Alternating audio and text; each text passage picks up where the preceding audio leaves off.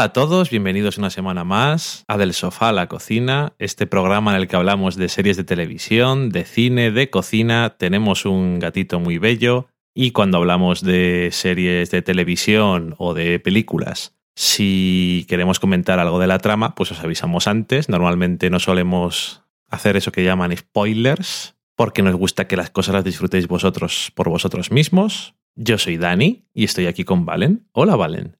Hola, Dani. ¿Qué tal? Muy bien, gracias. Este es nuestro programa 142, el 28 de la cuarta temporada, el primero de la era después de Mad Men, el programa 1X01 post Mad Men.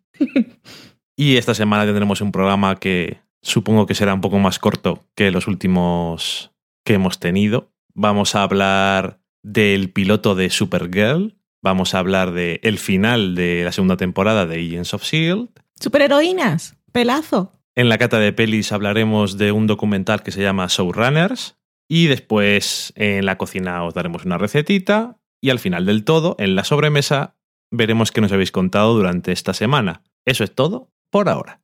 Vamos a la semana en serie.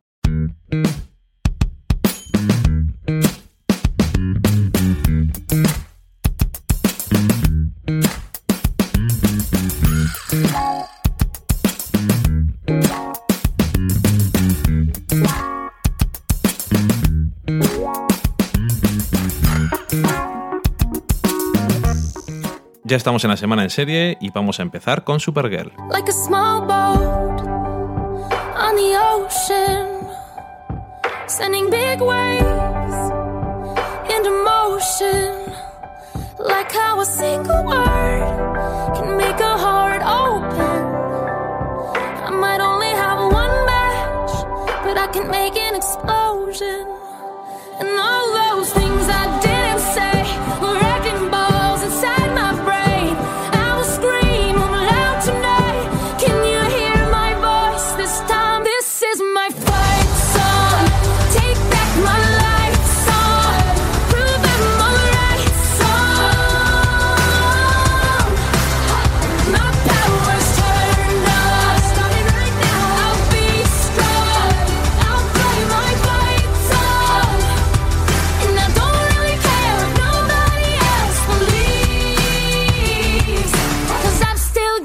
Si habéis visto los trailers de los Upfronts, puede que os hayáis encontrado este tráiler de la que será una serie de otoño del canal CBS. Se prevé su estreno para el mes de noviembre de Supergirl.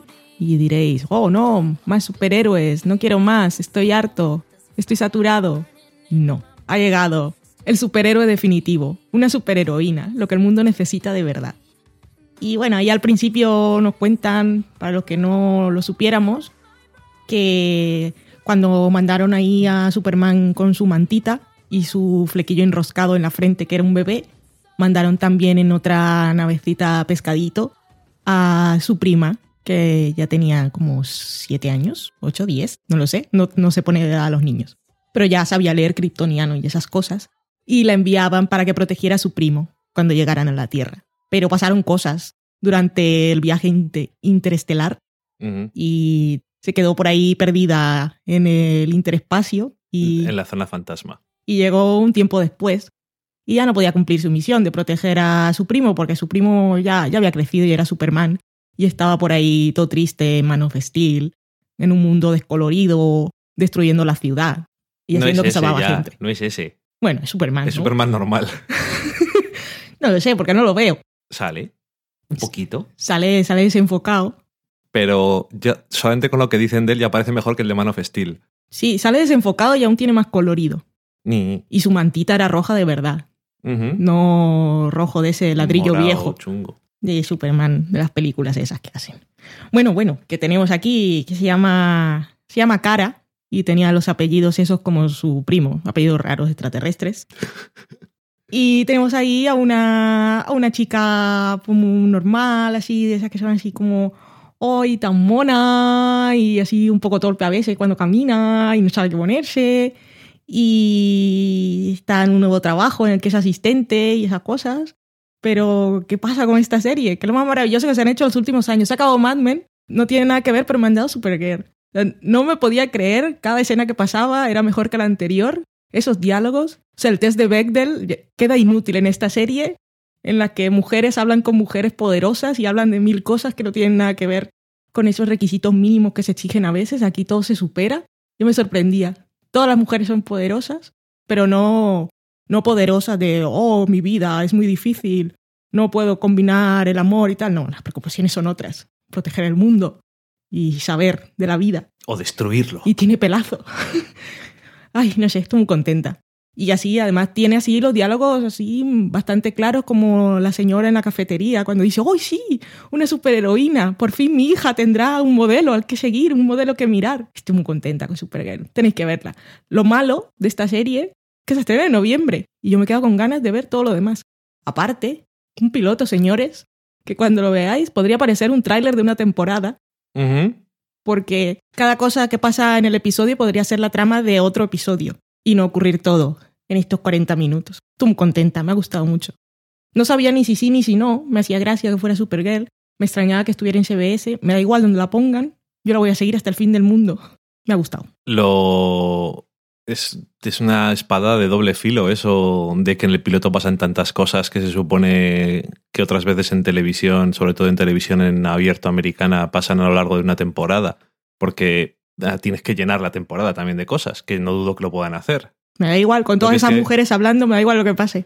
Una vez que el piloto, si lo piensas solamente como voy a ver un piloto, ¿por qué no vas a comprar esto? Si está súper está súper bien, está muy entretenida, tiene un montón de feminismo súper explícito que hace falta en el mundo. Incluso con, bueno, estaba tan emocionada que se me ha olvidado decir todas esas cosas técnicas que siempre decimos cuando no tenemos nada que comentar sobre las series y ahí nos pasamos el primer minuto o dos. La serie está desarrollada por Greg Berlanti, Ali Adler y Andrew Kreisberg.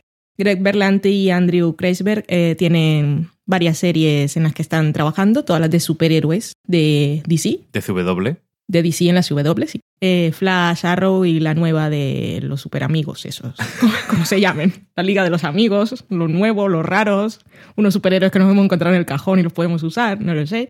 Y Ali Adler es una incorporación al equipo que ha trabajado en Chuck, en Glee y era co-creadora de la serie de New Normal. Nuestra Supergirl está interpretada por Melissa Benoist, Binois, no sé cómo se pronuncia, pero la podéis haber visto en Glee, en Homeland, en algún episodio de, The Good Wife y seguramente porque creo que todos hemos visto Whiplash después de todo el ruido que hizo a principio de año. Era la novia del protagonista, que ahí tenía un papel que se le quedaba pequeñito, pero con esto ya se ha quitado toda esa lacra de encima. Tenemos por ahí también a Calista Flocker, que es Ali McBeal, que interpreta aquí a la jefe una mujer muy poderosa también. Me encanta el diálogo que tienen cuando discuten por qué han decidido llamar a esta nueva heroína Supergirl. Mola, mola. Tenemos también por ahí al señor David Herwood, que era, era presidente al final o no, en 24. Sí, creo que sí, sí. Shyler Lay, que si habéis visto Grey's Anatomy, pues era la hermana, la de antes, de Meredith. Lexi. Lexi. Helen Slater era Supergirl en la película de 1984 y aparecía en el último episodio de Mad Men. Y también sale Laura Benanti, que la podéis haber visto en Nashville, en The Big Sea o en Newsjackie. Esa es la gente. En mil sitios, sí. Sí, señor. Y Dean Kane también, que era Superman en Lois y Clark, las nuevas aventuras de Superman. Eso, es verdad. Son lo, esos son el, casting guiño guiño. Ese y el de Supergirl que había mucha gente que después de ver el tráiler de los Upfronts decía, pues ya no tengo que ver el piloto. Es que duraba casi siete minutos, me parece. Sí. Era bastante largo. Ahora, el piloto dura 46 minutos, me parece. No se me ha hecho largo. Me ha parecido súper entretenido y además me gusta porque un poco también, en parte al estilo de Flash, es más luminoso y un poco más ligero que estamos mal, traumas y esas cosas que le gustan tanto en DC. Y. Ay, no sé. A mí, a mí me ha gustado. O sea, desde el punto de vista de los cómics, pues hay muchas cosas que dices, eh, pues, pues bueno. Pues para que es que el personaje de Supergirl han pasado por tantos cambios y tantas cosas extrañas que lo mismo da. El caso es que han cogido una versión y, y la han modificado un poco y ya está. En el fondo no importa demasiado. O sea, no me parece que no atenta contra el espíritu del personaje, atentaba más desde el punto de vista Man of Steel. Y, y no sé, es que es un, es un episodio que lo podréis encontrar por ahí, si queréis. Está en, no está en, oh, hay un piloto, lo tengo que ver sin subtítulos y en mala calidad, no os preocupéis. No, está acabadito. Además, se han gastado sus dineros. No creo que cambien nada de este piloto al, al piloto que emitan, porque yo creo que está bastante bien. Hombre, tienen que quitar algunos minutos, Hmm. por desgracia, porque yo creo que tampoco sobra demasiado. Y se nota que tienen dinero, porque está bien, los efectos especiales bien, tiene acción. No sé, a mí me ha gustado mucho. Me parece súper entretenido. Sí. Ojalá cuando veamos el segundo episodio dentro de mucho tiempo, pues podamos decir, "Mm, pues bien, continúa bien. Me apetece. Obviamente no va a tener tanto dinero, pero espero que podamos decir que, que las cosas van bien, porque me ha, me ha gustado. Ay, estoy muy contenta. Mi yo, niña, mujer, fangirl feminista, estaba así dando palmitas. Te digo que no intente en ningún momento hacer un feminismo sutil, pero es que como no hay prácticamente de ninguna forma en televisión, cuando lo ves, en este caso que es tan, pues es que vamos a hacer esto porque nos- nos da la puta gana, pues te emocionas un poco. Vamos, yo me emociono porque yo soy un poco que me emociono con las cosas, Puedes abrazar la mantita de su primo, que no se rompe además. que ya no es, ella es la prima de Superman, Superman es su primo. Mm, ok. No sé eso. Que es curioso recomendaros que veáis una cosa que no vamos a poder ver el siguiente episodio hasta dentro de medio año. Pero si tenéis un momento que no sabéis qué ver, os lo podéis poner tranquilamente y vais a disfrutar. Espero. Solo faltan gatitos. Y dicho eso, pues nos vamos a más superhéroes y más superheroínas con poderes y pelazo. Vamos a hablar de el final de Agents of Shield.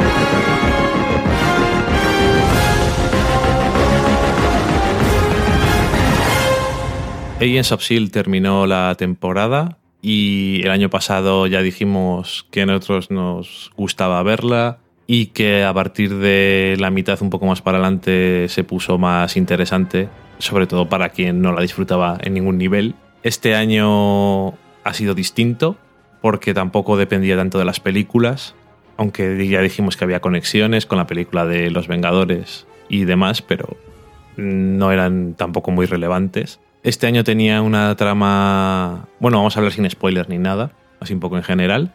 Este año tenía la trama un poco así principal, la podíamos dividir en un par de cosas. Estaba todo el tema de, de Shield y de quién es el jefe y estas cosas. Y por otro lado estaba Sky y sus poderes y los demás inhumanos. Y como no podía ser de otra forma, pues al final de temporada esas dos tramas colisionan y todo explota.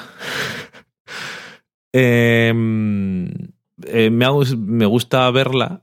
Tampoco me he emocionado demasiado este año. Y lo que más me gustó del final es que no me, me pinta interesante la próxima temporada. Porque es como que tiene un. está muy, mucho más enfocada en un concepto. Este año era un poco como. es un poco más sueltecico. Y este año casi lo que más me ha gustado ha sido las tramas de los personajes de Nick Blood y Adrian Palicki, que eran los dos personajes que se estaba rumoreando que igual hacían un spin-off.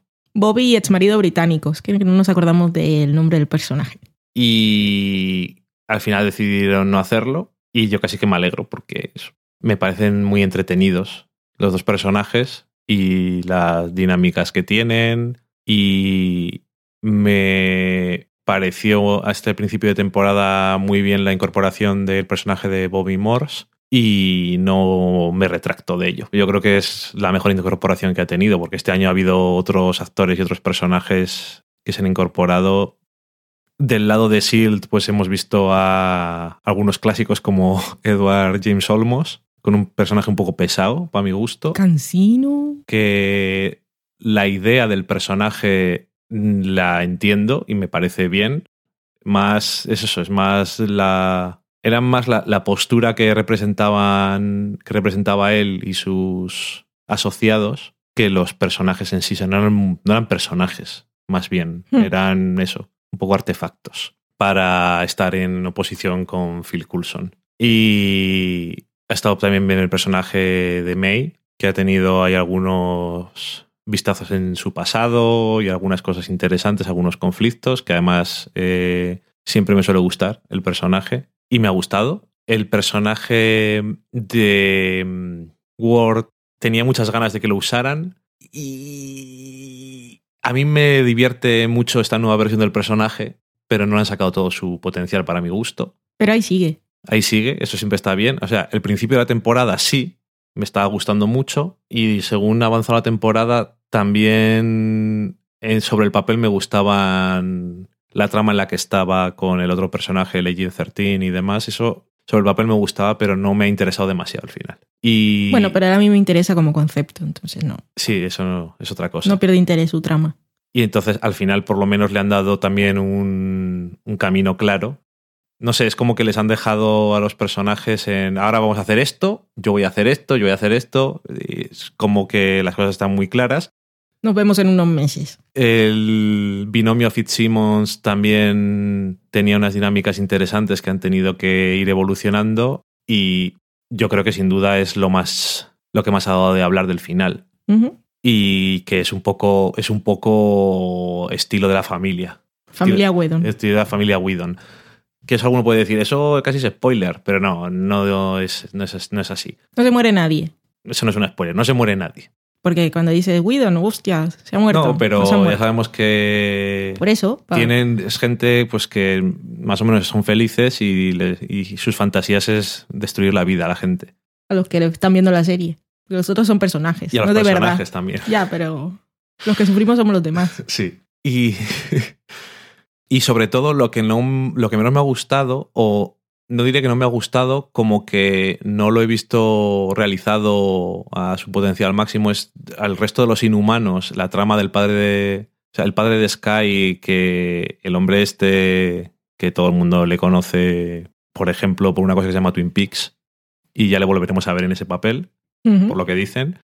Eso es una cosa en la que se la pasaba siempre muy bien y siempre daba gusto verle porque se entretenía. Era- dice, oye, pásatelo bien haciendo esto, haciendo un poco de chiflao. Y siempre estaba bien y me ha gustado que le han dado momentos mm, emotivos genuinos, que no era solamente...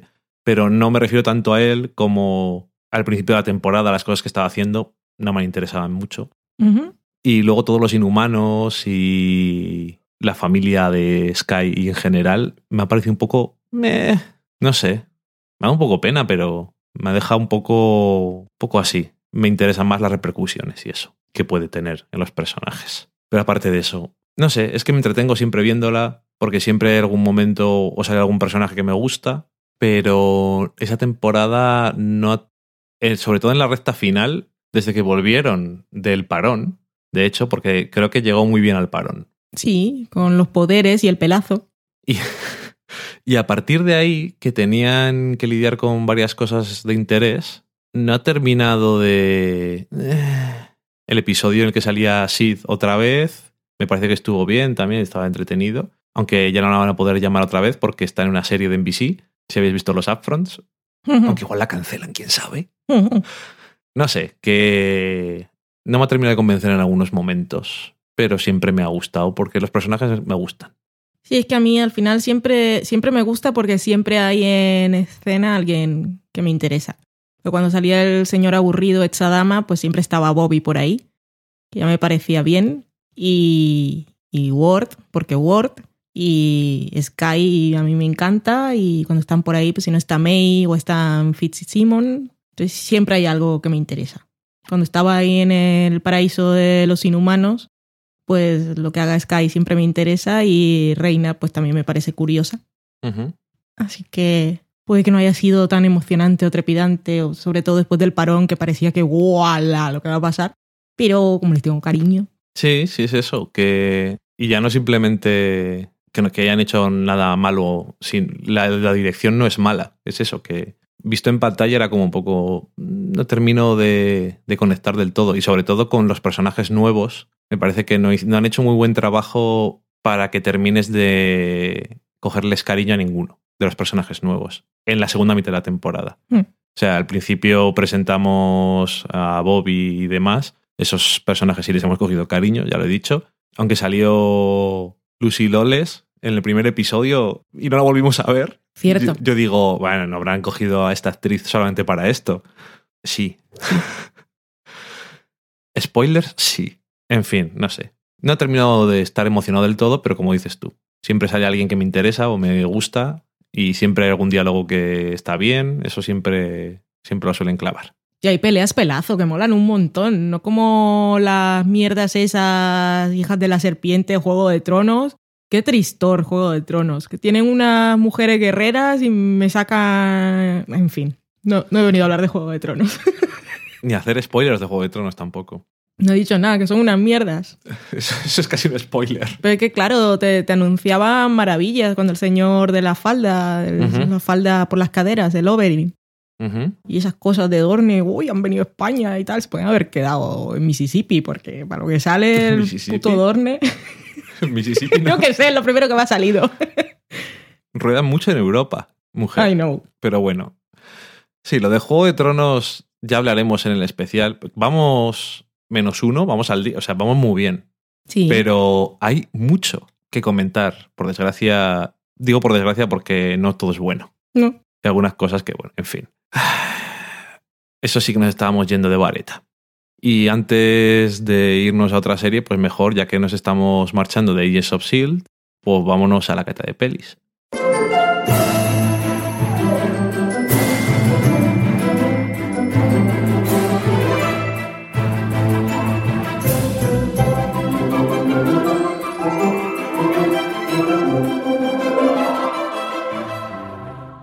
Ya estamos en la cata de pelis y Vale en esta semana nos va a contar algo sobre showrunners.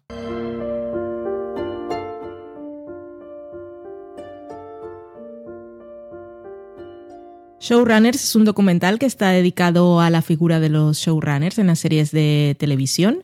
Es así como se conoce a las personas que están encargadas de control. Son, los superjefazos del control creativo y en parte también la parte de producción de las series de televisión. En muchas ocasiones los veréis en los créditos como el creador, pero no siempre termina siendo el creador el showrunner, porque hay muchas series, veréis las noticias que se va el showrunner y llega otro, como en Walking Dead, me acuerdo por ejemplo ahora. Y... Ya ha pasado varias veces además ahí. Exactamente. Que muchas veces lo traduce la gente. Recuerdo un momento que era el podcast del script que lo decían como coordinador de guiones. No tiene nada que ver, no os dejéis engañar por la gente. El showrunner trabaja todo el año. Em, Está trabajando mucho tiempo en los guiones y luego con el equipo de guionistas empiezan a trabajar antes y también trabaja con el equipo de producción y controla la parte del casting y también tiene las reuniones con toda la gente de vestuario y todo eso.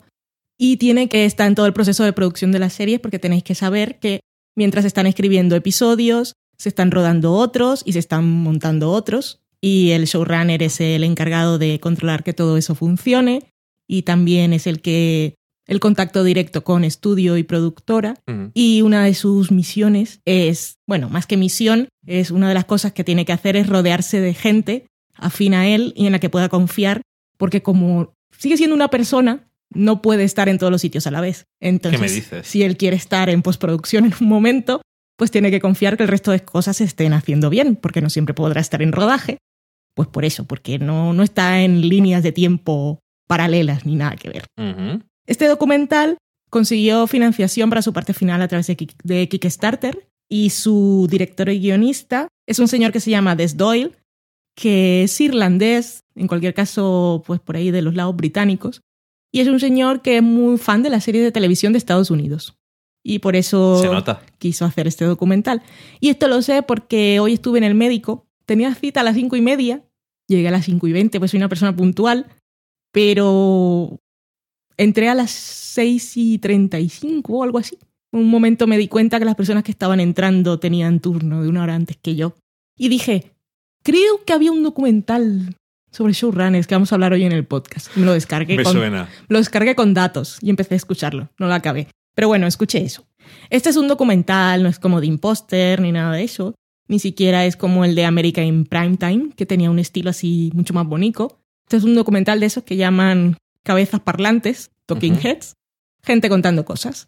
Y en este caso son showrunners. Y tendréis por ahí a JJ Abrams, JJ, a um, Hart Hanson, que es el señor de Bones, a los señores King de The Good Wife, Damon Lindelof, Ronald D. Moore, Ray Romano, Joe Ryan, Carl Sutter, Joss Whedon y Terrence Winter, por decir algunos. Hay omisiones que diréis, una cosa de showrunners, donde está el señor Matt Weiner de Mad Men, donde está Vince Gilligan de Breaking Bad. Y es que, bueno, no pudieron conseguirlos a todos, porque tenían un tiempo corto por presupuesto para rodar y tampoco tenían dinero para trasladarse a otros sitios. Y al final, pues eso, que tienen que ir a través de varias personas para llegar a ellos, porque los representantes cobran mucho dinero pero no sirven para nada más. Nunca pueden hacer un contacto directo con nadie. Y él decía que sí que tenía a Vince Gilligan y a Matt Weiner, estaba en su lista de deseos del principio, pero no los pudo conseguir. Pero tenemos a todos estos señores que cuentan sus cosas de Y- showrunners. y más. Sí, estos por mencionar algunos. Y que básicamente lo que dicen es que es un trabajo que les exige mucho, que es horrible a nivel pues, de agotamiento mental y de responsabilidades, pero que ellos saben que son afortunados y no se podrían imaginar estar en un sitio mejor. O sea que aguantan. Sí. Contaba en el podcast que estaba escuchando, que por cierto es el de Nerdys Writers Panel, ¿se llama así? Que alguno de ellos, ahora no me acuerdo cuál de todos estos showrunners que participaban, decían que cuando iba a empezar la temporada chunga de mucho trabajo, em, a- llamaba a todos sus amigos, a su familia, o les enviaba emails con copia oculta y les decía, no voy a estar, ya lo sabéis, os quiero mucho, pero no me molestéis. O Har Hanson, por ejemplo, que sí tenía mucho trabajo, su momento de descanso era ir a tomar un café, que estaba en la habitación de al lado de la sala de guionistas, y él decía, cuando me veáis que voy a tomar un café no me preguntéis nada, que es mi momento de paz interior y de estar conmigo mismo. Y bueno, pues cuentan sus cosas y sus anécdotas, y así como curiosidad, para no revelar todo el documental, hay dos cosas que le pilló, que le pilló al señor este Des Doyle. Iba a decir, pues tuvo suerte él cuando estaba rodando este documental porque pilló House of Lies justo en el momento en que la aprobaban como serie y pudo ir a la premiere Ujú. y del otro lado de la moneda, pues estaba la serie de los hombres viejunos, que es la de Men of a Certain Age, Ujú. de TNT, que le pilló el proceso de cancelación, que fue muy triste. Ujú. Estaban todos ahí, nos queremos, nos queremos mucho, confiamos en nuestra serie, nos lo estamos pasando muy bien, pero cuando estaban emitiendo la serie, iban a ir a rodar un episodio y dijeron, "Ah, no hace falta, ya podéis desmontar. Hasta Dios. Sí, más o menos. ¿Sí? Además decía el creador. "No, es que me han dicho que no. Que se acabó ya esto. Ah, por cierto, también estaba, que contaba cosas curiosas, la showrunner de Risolian Isles, Ujú. que cuando estaba aquí marcándome nombres entre toda la lista que había, como no me acuerdo de su nombre, no la he dicho, pero me acuerdo. de ella como personaje de persona. Creo que era Ali Leroy, pero no estoy seguro. Sí, es un documental. Yo tenía ganas de verlo porque es acceso a un mundo que me interesa cómo funciona y cómo se crean las cosas. Y como dices tú, pues no, no intenta ser en ningún momento más que eso, un documental de Talking Heads, pero es lo, de lo que se trata es del acceso y de la recopilación de los testimonios. En dos o tres o cuatro series, pues tiene un poco sala de guionistas, día a día, obviamente los que les han dejado. Claro. Es que es como funciona el tema. En este caso me parece que era House of Lies, en- un poco más en Bones también, en Spartacus. Que en el podcast decía él que lo de Bones, en Bones entraba a la sala de guionistas, ¿no? No estoy mezclando historias de lo que escuché esta tarde. Creo que sí. Sí, y que, sí, sí, sí, sí. Y decía él que la Fox tenía muchas reticencias, pues decían estos señores quiénes son, este pobre irlandés que tiene algunas cosas, he visto su, su, su IMDB, pero no se conoce mucho. Decían esto de dejarlo entrar aquí con las cámaras en la sala de guionistas, que va a haber ahí, ya sabéis, la super pizarra con todos los puntos de trama de toda la temporada. David Boreanas también manifestó su reticencia, pero al final los dejaron estar. Y como decía el creador de la serie cuando dice, eh, bueno, ¿podemos comentar lo que vamos a hacer este año? Sí, es que da igual, cuando se emita esto, la temporada ya se ha emitido. Efectivamente. Y me parece que de uno o dos años, Sí, o sí. tres, Tres. O cuatro. o cuatro años. Sí. En algunos casos 2011. hasta, hasta cuatro años, sí. Que es mucho tiempo y no sé si han tardado tanto tiempo en hacer el documental o también es parte del acuerdo con alguna de las cadenas. En plan, bueno, pues si eh, enseñáis esto después de cuatro años, vale. Eh, No lo sabemos. En cualquier caso, es muy curioso de ver si os gustan las series de televisión y también un poco para conocer cómo funciona todo el tema este de Hollywood y esta que, como dices tú, ya les gustaría a ellos ser coordinadores de guion en algunos momentos porque tienen que hacer todo. Tienen que estar en edición, cuando se ruedan los episodios, que me acuerdo que decía Matt Weiner en una entrevista que le vimos que cuando aparecía, que le gustaba estar en los rodajes, pero normal, la idea de la gente normalmente es que si aparece showrunner es que hay algo que está mal. Entonces cuando aparecía por ahí dice, ¿qué pasa? ¿Qué pasa? Ay, que ahora que has dicho eso me acuerdo de Jonathan Nolan, de Person Ajá. of Interest, que también decía cosas chulas. Y salía J.J. Abrams, que es director, bueno, productor ejecutivo en la serie. Y él decía que los dejaba estar, precisamente por eso. Para que no pensaran que siempre estaba chinchando o quería llegar a molestar a la gente. Sí, pero bueno, es lo que hace JJ. Sí. A la gente les deja estar. Dice, yo os produzco las cosas, luego ya vosotros hacéis vuestras mierdas. y también curioso sale Lindelof y sus cosas de Lost, que siempre Cuenta alguna cosilla, sí. es interesante de ver. Y eso, que las, que las series que tienen más acceso quizás no son las series más famosas del mundo, pero sigue siendo una buena forma de ver cómo funciona, que cada sala de guionistas y cada creador es un mundo, pero es curioso de ver, porque hay muchas cosas que sí que son iguales. Y como dices tú, la creadora de eh, y Showrunner, mm, creo que es las dos cosas de Risola Niles, que es la, es la única mujer que sale Sí. como showrunner. A eso que también querían a Shonda Rhimes, por supuesto, pero tampoco pudieron. Pues con Shonda Por Rhimes ejemplo. dicen que ya casi que ni llegaron a, a un contacto intermedio. O sea que Matt Weiner era que no tenía tiempo y al final fueron dando largas, con Vince Gilligan también, que al final les dijo que sí, pero ya ellos se habían acabado el presupuesto y además él estaba en Albuquerque, que estaba con la quinta temporada y ellos no, no podían coger eh, el autobús, pues no tenían dinero. Pues eso, que se ha necesitado dinero en Kickstarter para terminar de financiarse y eso, pues es que andaban justicos. Y teniendo en cuenta eso, yo creo que el resultado está bien. Y es una cosa que a la gente que os gusten las series de televisión, pues recomendad. Y hay un libro, que creo que es el que tienes Sí, tú, sí, le tengo yo. Que, te, que el libro lo editaron precisamente para poner toda, ya que habían hecho un montón de entrevistas y el documental dura pues hora y media o algo así, tienen que quitar cosas, no porque no sea contenido interesante, sino porque no cabe. Entonces hay que hacer selección. Pues todo el resto de material adicional está allí como extra. Efectivamente. Y bueno, pues dicho eso de showrunners, que se llama concretamente Showrunners, The Art of Running a TV Show, que es un arte, desde luego, pues nos vamos a la cocina.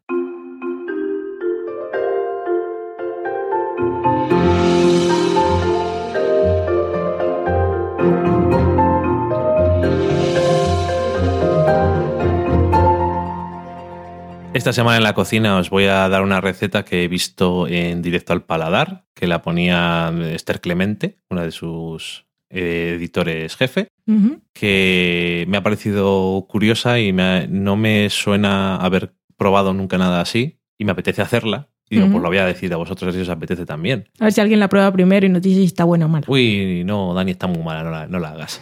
es eh, tarta de peras con crema de almendra. ¿Y qué necesitamos? Pues necesitamos una lámina rectangular de hojaldre refrigerado, o sea que no tenemos que hacerle. Muy como Nos vamos a poner a hacer hojaldre. Es lo normal en estas cosas porque el hojaldre se puede hacer. Un día si queréis os contamos cómo se hace, pero no merece la pena hacerlo porque el hojaldre que se vende es perfectamente viable. Y te ahorras tanto tiempo y tanto trabajo. Y tanta mantequilla. Ah, mantequilla. Tres peras hermosas, pone aquí. Gordas. Pues bueno. O tres peras en almíbar, que también se pueden utilizar. Yo... Hermosas o en almíbar. No, o una cosa o la otra. O tres peras bien hermosas o tres peras en almíbar. Ahora ¿Y te esperas en almíbar hermosas? también valen Ok. 250 gramos de azúcar, 350 gramos de agua, 80 mililitros de sirope de arce o de miel, No es lo mismo. 50 gramos de azúcar, esto es para la otra parte, una cucharada de extracto de vainilla, una yema de huevo, que sean medianos, aparte que sean muy grandes, 80 gramos de almendras molidas, que lo mismo podéis comprar, que también la venden, suele ser bastante caro, o sea que podéis comprar almendras y molerlas vosotros, que tampoco es muy complicado, dos cucharadas de harina, dos cucharadas de vino dulce, estilo Oporto o Moscatel. Hmm. Eh, empezamos. Vamos a hacer primero lo que hay que hacer siempre cuando haces estas cosas, es precalentar el horno a 180 grados. Aquí está la diferencia de si usas peras frescas o peras en almíbar. Si las usamos frescas, las pelamos enteras y las ponemos con el agua y el azúcar a hervir durante 10 minutos, los 250 gramos de azúcar. Es decir, vamos a hacer un almíbar. Hmm. Si las podéis comprar en almíbar, pues ya no tenéis que hacer este paso Ah, y si no, pues haces peras en almíbar. Dejamos ahí hervir durante 10 minutos y las reservamos en un plato mientras tanto se están enfriando. Y si las usamos en almíbar, pues simplemente las partimos por la mitad y las reservamos. Ya está, no hay que hacer nada más. Para hacer la crema de almendra, mezclamos la mantequilla a temperatura ambiente, que me acabo de dar cuenta de que se me olvidó decirla. Muy mal. Son concretamente 50 gramos. Pues mezclamos esa mantequilla a temperatura ambiente con los 50 gramos de azúcar y la vainilla y lo batimos durante unos minutos con una batidora hasta que está pálido y cremoso. Añadimos la yema del huevo, la almendra molida y la harina y mezclamos bien hasta combinar y conseguir una masa sin grumos. Luego cogemos el hojaldre que teníamos en el frigorífico, espero que guardar en el frigorífico, que a veces se te puede olvidar y hay que guardarlo ahí. Cortamos la lámina de hojaldre en dos y la mojamos suavemente con un pincel que tenga agua. Para poderla mojar y eso. Colocamos la otra encima y con la punta del cuchillo marcamos un borde como de uno o dos centímetros todo alrededor, pinchando la parte central de la masa con un tenedor para evitar que suba al cocer. Después lo que hacemos es coger el sirope o la miel y pasamos con el pincel, obviamente mejor sirope porque con el pincel, mm, bueno, eh, la mitad de ese sirope o miel que tenemos la pasamos por el hojaldre, echamos la crema de almendra con una manga pastelera o una bolsa de congelados. Cualquier bolsa le cortas un agujero en una esquina y apretas y hacemos unos cilindros de crema encima del hojaldre. Colocamos la mitad de peras de forma ordenada y las pintamos con el resto del sirope de arce y horneamos durante 25 minutos hasta que veamos que el hojaldre ha subido y está terminado. Lo de colocar las peras ordenadas no es exactamente a qué se refiere, aunque viendo la foto pues quiere decir un poco así, de forma simétrica y bella. Pero que, que es, son hermosas. es una tarta que me imagino que será bastante dulce, Eso parece, sí. Pero, Pero- en almíbar, sirope de arce. crema de almendras y eso, pero que me ha sonado, me ha sonado curioso. No he probado nunca peras y almendras junto. Y me parece que puede ser curioso. Muy bien. Y no es muy complicado además. Y nada más. Dicho eso, nos vamos a la sobremesa. Muy bien.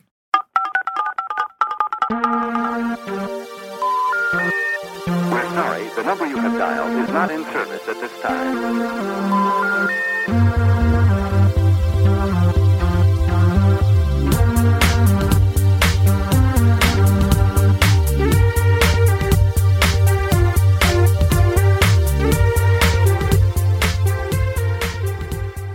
Ya estamos en la sobremesa. Recordaros un par de cosas. Primero que tenemos otro año más, este es el cuarto año, el meme de los upfronts, que tenéis ahí un post en el blog, os dejamos enlaces en nuestro Twitter y también podéis encontrarlo poniendo la dirección del sofalacocina.com barra meme upfronts. Y ahí tenéis la plantilla donde podéis seleccionar las cosas. También os hemos dejado enlaces a, algún sitio que vienen los trailers de estos upfronts. Podéis escuchar, si no, el podcast de Fuera de Series o el podcast de O Televisión o los podcasts de Fans Fiction, en los que comentan todos los trailers de todas las series, si os da pereza poneros a ver los trailers. Los de Fans Fiction, además, lo han dividido en dos programas y además ponen ellos directamente en sus posts los trailers, si lo queréis ver. Y pues continúa, pero eso, que, que damos premio y eso, que no es gratis. Aparte del super honor de ganar, No es gratis para nosotros, es decir. que no es gratis, no, que no es. que no es solo honorífico, que Ah, hay, hay un premio. Sí. Y luego vas a leer algún tuit del ganador del año pasado.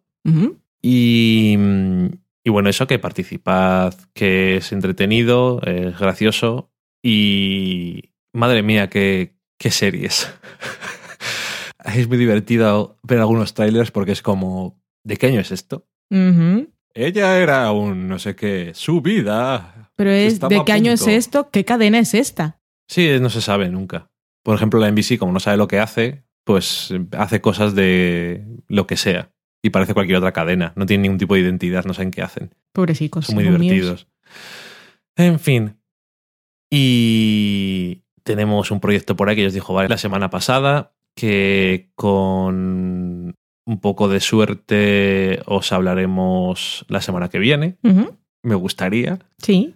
Y que muy chulo. Y esperamos que queréis ayudarnos y contribuir.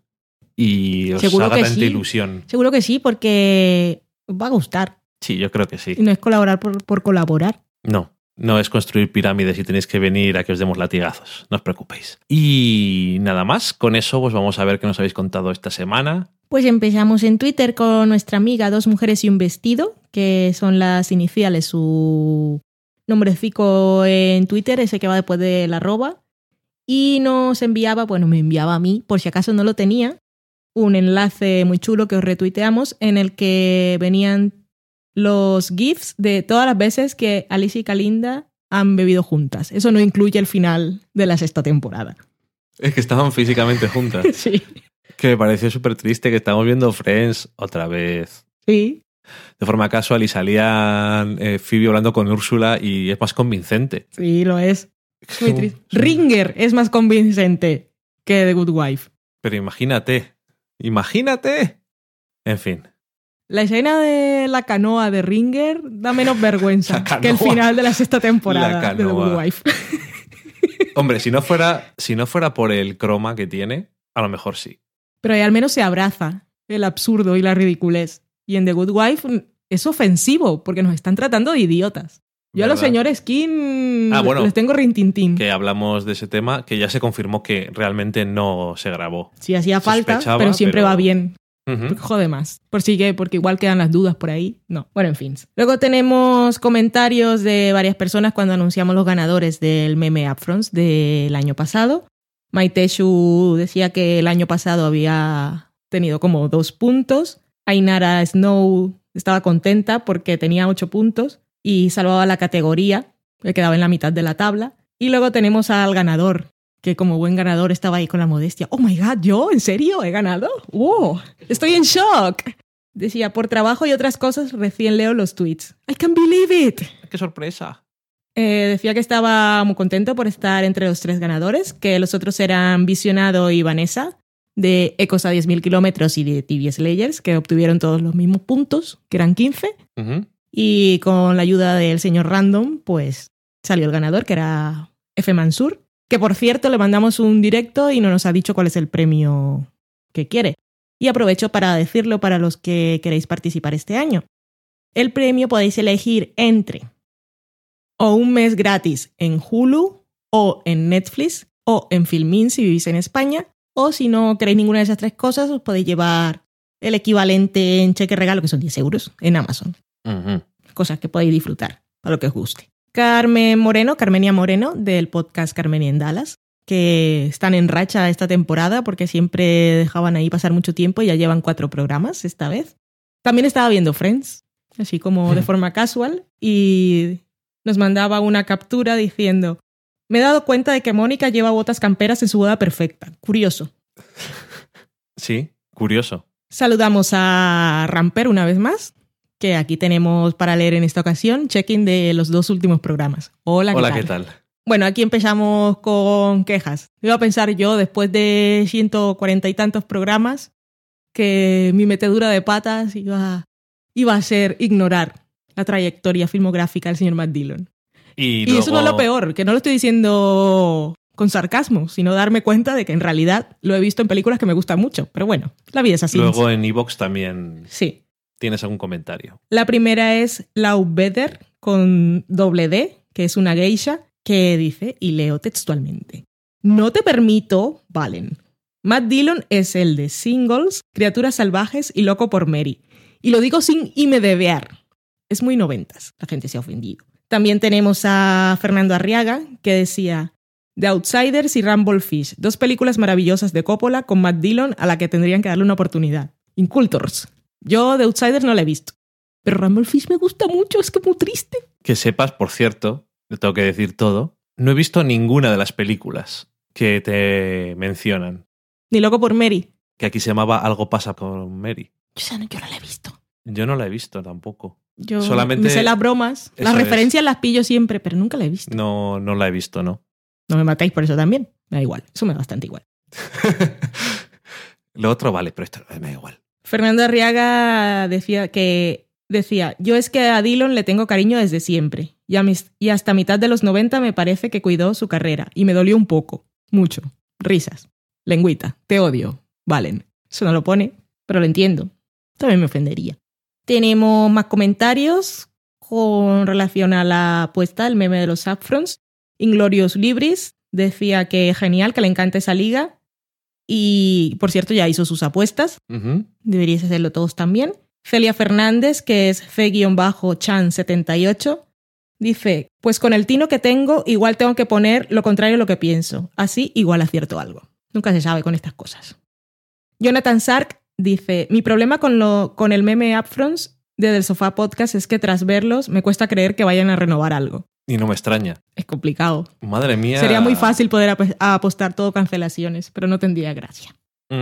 Ramiro H. Blanco dice, enganchado a la podcast por culpa gracias a Del Sofá Podcast. La podcast es ese podcast argentino del que yo he ido hablando porque lo escucho y que por ahí seguimos teniendo pendiente un crossover, no de Mad Men porque ya hemos hablado muchos ambos, y nosotros seguimos teniendo pendiente un especial maravilloso. Pero sí que sería interesante ponernos a hablar los cuatro. Y, y da igual el tema y podemos hablar de empezar hablando de la nada y seguro que salen cosas interesantes. Que sepas que has hecho como cuando en los concursos de cocina alguien dice, aquí tengo un maravilloso y delicioso no sé qué. No sabes cómo va a ser especial. Va a ser maravilloso porque... Porque va a ser de Mad Men. Claro, no es por nosotros. Se puede hacer un programa horrible de Mad Men. Sí, de gente que no ha visto la serie o que no sabe nada de la vida. Sí, de gente que piensa que Peggy está enamorada de Don. Exactamente. Maitechu nos decía que le gustaba el cambio que habíamos hecho en la encuesta del meme, que lo ve más fácil y que espera que también sea más fácil para nosotros. Miguel Vesta nos daba gracias por el último, bueno, por el programa pasado en el que hablábamos de Mad Men y preguntaba ahora por el especial.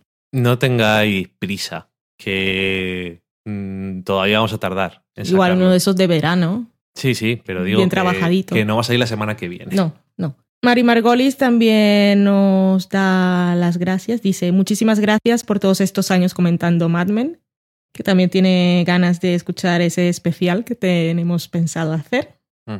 Daniel Roca le decía a Carmenia Moreno, vaya nivelazo de relaciones. Que si no escuchasteis porque no veis la serie o porque sois malas personas, la parte de Mad Men del, del programa pasado, comentábamos que Carmenia pues tenía unos, unos amigos mm, con muchos dineros, muy bien relacionados y que en el último episodio de Mad Men, en una localización en la que está el personaje de Don Draper, pues ella conoce un amigo. Ella tiene un amigo que es amigo del dueño de esas tierras. Yo soy el dueño de estas tierras. Exactamente. Como si fueran de un pueblo. Estas tierras hasta ahí. Hasta el mojón de ahí. Mari Margolis, Daniel Roca y Jesús73 también nos dan las gracias y eh, Juno Endecilla se sumaba al agradecimiento del programa de, bueno, la parte en la que hablábamos de Mad Men, nos dice que somos los mejores. Daniel Roca se suscribe, dice nada como del sofá podcast, eso le dice a todos, pues Daniel Roca escucha muchos programas y es un oyente que hace mucho feedback. Hechu73 dice, programón de mis amigos en el último de Sofá Podcast, solo queda darles las gracias por amar Mad Men de esa manera. Me gustaría que me dieran las gracias siempre por hacer estas cosas, cosas que me gustan. Ñi. Carmenia Moreno dice, ¡Ay, qué buenísimos son mis amigos del Sofá Podcast que han nombrado el episodio por una cosa que yo les dije! ¡Ay! Hashtag amor. Amor Eso ella. fue. Hostia, qué, qué, qué divina es. no submarines, que es Alicia, nos dice, acabo de escuchar vuestra crítica de Ex Máquina y quería recomendaros Eva, una muy buena película de ciencia ficción y española. Apuntada queda. Sí, me suena de haber visto hace unos años el tráiler. Era una niña, ¿no? Ujú. Creo, creo que sí, sí. A Juno Endecilla le encantó lo del Mad Men Team, que nos había dicho Carme, Carmenia Moreno, dijo que era muy bonito. Ocean Crawls dice, qué intrigante lo del proyecto del Sofá Podcast. Me apetece un montón, aún sin saber lo que es. Ay, qué mola, muchas gracias. Espero que os guste de verdad. Nos estamos muy contentos y un poco nerviosos. Y Sí. con muchas ganas de decirlo cuando... Que esto suena como ganas de decirlo, como si estuviéramos esperando que alguien nos firme el contrato para lanzarnos al estrellato. No tiene nada que ver. Sí, a ver cuando nos confirmen que podemos eh, hacer la película. sí, suena a eso. Daniel Roca también tiene curiosidad y ganas por saber lo que es. Tenemos a Adrián CG, que nos dice, hace un par de semanas vi Ex Máquina y Chapi, ambas tratan el mismo tema de inteligencia artificial, pero desde muy diferentes perspectivas. La de Chapi es la que sale La Hugh de- Jackman. Y Hugh Jackman no sé, pero eso es lo que iba a decir, Transformers. No son Transformers, pero... Ok. También nos dice una cosa sobre el final de la película que no vamos a comentar, obviamente. A lo mejor me estoy equivocando, por cierto, es la de Hugh Jackman, ¿eh? Yo no sé si sale Hugh Jackman, yo sé que, No, sale, porque- yo sé que salen Transformers. Salen robots. Bueno, robots gigantes. La que digo yo eran de robots que se peleaban, pero no sé si es esa o es otra. No sabemos nada. en cualquier caso. Continúa. Y nos dice cosas también del final de Ex Máquina, que ya yo le comenté algo, pero es que claro, no lo podemos decir. No, que se parece a una película que tampoco puedes decir eso, No. porque si la han visto, ya te están diciendo algo. Sí. Yo tampoco puedo decir muchas cosas, pero es lo que tiene. Yo, yo a veces me arrepiento de ser tan transparente con mis cosas, porque luego cuando digo es que ese final me gustó. Y entonces, Ujú. sí, ya sabes de qué va la piel y se pueden saber muchas cosas. Y también nos mandó un enlace, un vídeo de YouTube que decía Ex Máquina resumida y me he dado cuenta ahora de que no lo hemos visto y ahora tengo mucha curiosidad. Así que lo veremos después de grabar el programa. Es que se nos, se nos va. Ocean Crawls también hacía check-in de que ya había hecho su apuesta en el meme de los Saffrons, porque el año pasado casi se le pasa la fecha. Dice que ha sido una mezcla de instinto y ayuda random.org. Madre mía.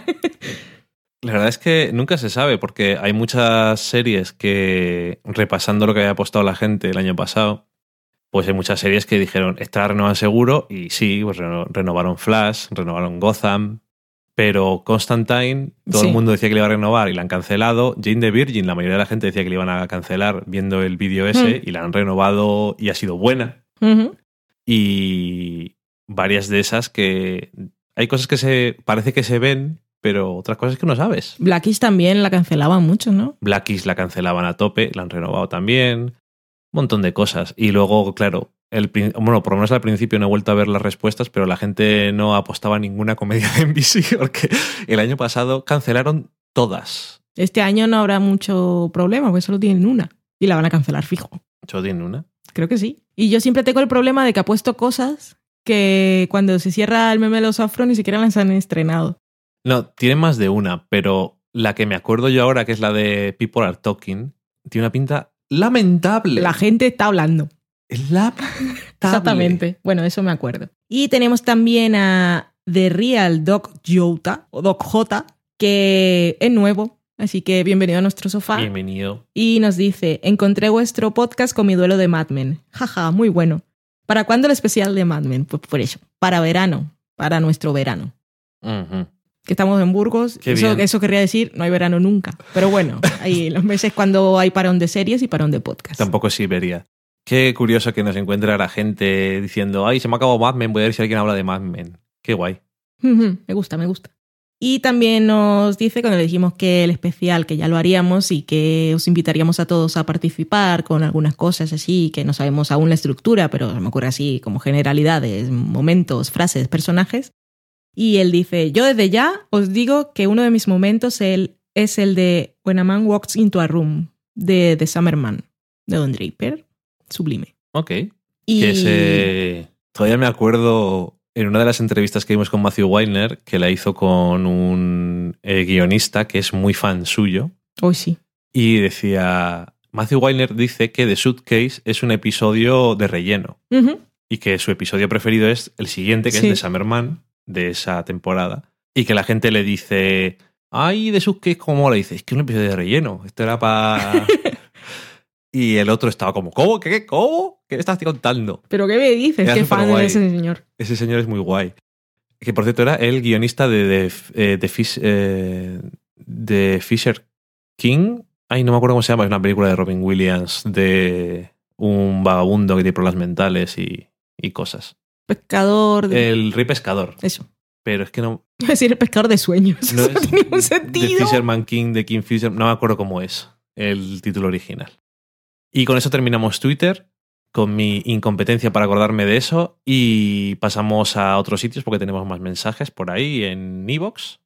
En iVoox tenemos a Serie Adicta que nos dice: Gracias, Dani Valen, por estos cuatro años comentando cada episodio de Mad Men y por querer tanto a la serie y a sus personajes. Esto nos lo dicen como si hemos hecho algo. Queremos a la serie y a sus personajes. Pero no, eso no, no lo hacemos queriendo. No. Simplemente es que sale. Y lo de comentar los episodios era una necesidad. Sí, física. Pues muchas gracias. Muchas Yo al gracias. principio pensaba que toda la gente se saltaba esa parte. Pero al final éramos una comunidad muy pequeña, cerrada y de gente que Muy fans. muy agradable, muy fans, gente buena. Como dice Joss Whedon, de sus fans, pues aquí, pues nosotros, la gente que le gusta Mad Men, pues, pues es gente a la que le tenemos un aprecio superior. Lo sentimos. Luego nos dice sobre el final, sin spoilers este comentario, bueno, el resumen que vamos a hacer por si acaso, nos dice que había leído en muchas partes lo que se podía interpretar y lo que no, y si era necesario interpretar algo o no, pero lo que ya no había encontrado por ahí era una cosa que comentamos nosotros y era que si, si era que sí, lo que significaba para ese personaje que eso fuera. Y pues eso le había gustado y nos daba las gracias. Nos dice también que espera con ansias el especial y nos manda saludos y besitos a Loki. Pues muchas gracias. Y Loki, hoy tenemos tres sillas en la mesa y en una de ellas está Loki. Sí, Tranquilamente. qué bello. Tenemos un mensaje en iVoox también de Toti Sat, que creo que no nos había dicho nada. Debemos equivocarnos más para que, o decir cosas así polémicas para que la gente se anime a saludarnos. Sí, que a nosotros nos gusta, Si no hacemos más que equivocarnos y decir cosas polémicas. pero más. Pero bueno, eso sale, eso sale, eso sale No natural. no sale natural. ya, sí. Toti Sat nos dice también sobre Matt Dillon. Dice, es uno de los protagonistas de The Beautiful Girls, una de las películas que debería estar en el top 10 de todos. Que cuando Que no la he visto. te lo dije, yo dije, pero si la tengo en DVD. Ajá. Y tú, ¿dónde, dónde? Y yo, ahí, en la segunda balda, mírala. Ah, una película que me gusta mucho. No la he vuelto a ver después de unos años a ver qué tal. Bueno, pues mira, ya que siempre encontramos de una forma más fácil que tú me enseñes películas que te gustan que yo no he visto que lo contrario, pues la tenemos que ver un día. Muy bien, sí, dedicada a todos los fans de Matt Dillon. Y por último tenemos en el blog un mensaje de Miguel G que nos dice, referente a la receta de pasta carbonara, que tú la leíste y te equivocaste como hoy, que no pusiste la mantequilla, Sí, pero en este caso era distinto. Es que la versión, lo estaba leyendo en el móvil. no te justifiques. No, no, y la versión Pero- móvil no se veía muy bien y me equivoqué por completo. Muy bien. Pues él fue a ver la receta que, de la que habías hablado y dice que sí, que pone muy claramente para cuántas personas es. Que solo tienes que fijarte en la parte de arriba, debajo del título, lo pone para cuatro, que no lo ves. No, no No veo. lo dice esto de muy buen rollo, ¿eh? que yo le estoy dando aquí rintintín, pero nada que ver. Es que, como le contestaste tú, grabamos sin comer y no nos llega el, no nos llega el cerebro para tanto. Y dice, Sí, mucha gente no sabe que la carbonara es con huevo y no con nata. De hecho, en la temporada pasada de Masterchef salió en una prueba y los jueces, y los jueces comentaron esto mismo. Y el que la hizo con nata, puntos suspensivos, pues imaginamos que se fue a la calle. Le darían el hacha. Es como cuando hacen la salsa holandesa y la otra y le ponen las hierbas que no tienen que poner, que ahora no me acuerdo. Un saludo nos manda, un saludo le mandamos. Y con eso terminamos ya, ¿no? Sí, Por cierto, Masterchef, me da una pena que la aplicación de Twitter del móvil no tenga para silenciar cosas, porque me estaba llenando todo esto. Digo, que no lo estoy viendo. ¿de qué hablas? Que la gente habla mucho de Masterchef de España este año porque odian a alguien. Pues Y a mí- no sé qué día lo emiten y no he visto, no he visto nada. Creo que Yo- fue ayer. Me estaban, me estaban llenando el timeline.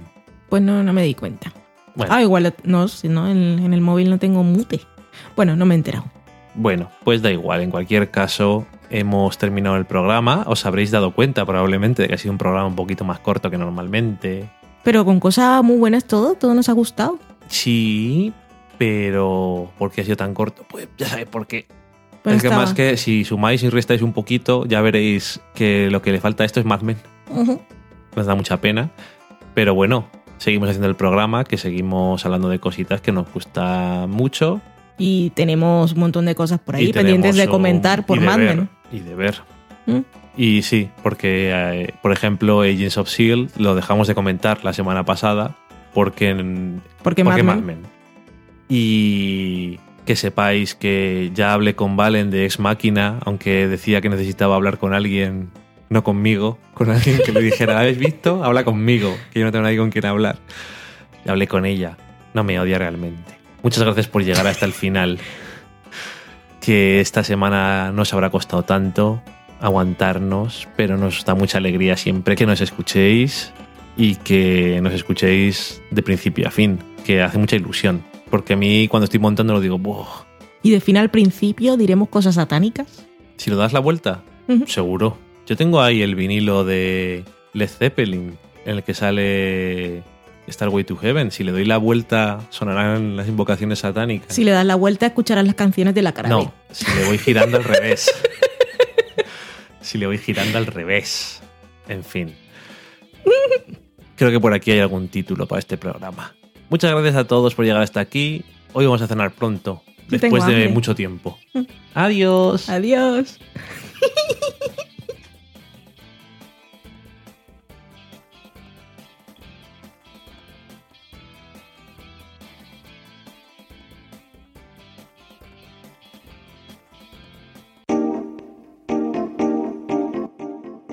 Acabáis de saborear un programa del podcast Del sofá a la cocina. Para prepararlo hemos usado los siguientes ingredientes. Un Dani, una Valen y una licencia Creative Commons, reconocimiento no comercial compartir igual. Cuando tenemos los ingredientes, los picamos muy finos, los dejamos pochando en una sartén y cuando estén caramelizados, los mezclamos con la licencia Creative Commons, que cuidado, no admite uso comercial de la obra original ni derivadas, que se tienen que distribuir con la misma licencia que la original, siempre citando a los creadores. Después de 10 minutos, condimentamos la mezcla con iTunes, iBooks, Twitter y un poco de Facebook. Si no encontráis las adecuadas en el mercado, buscad el nombre del blog. A continuación, introducimos en el horno y, después de 30 minutos, lo servimos aderezado con música distribuida con licencia Creative Commons a través de Jamendo. Al final del post correspondiente vienen especificadas concretamente. Si tenéis alguna duda con respecto a la receta o a cualquier otra cosa, podéis preguntarnos a través del correo electrónico del sofá a la cocina gmail.com. Buen apetito.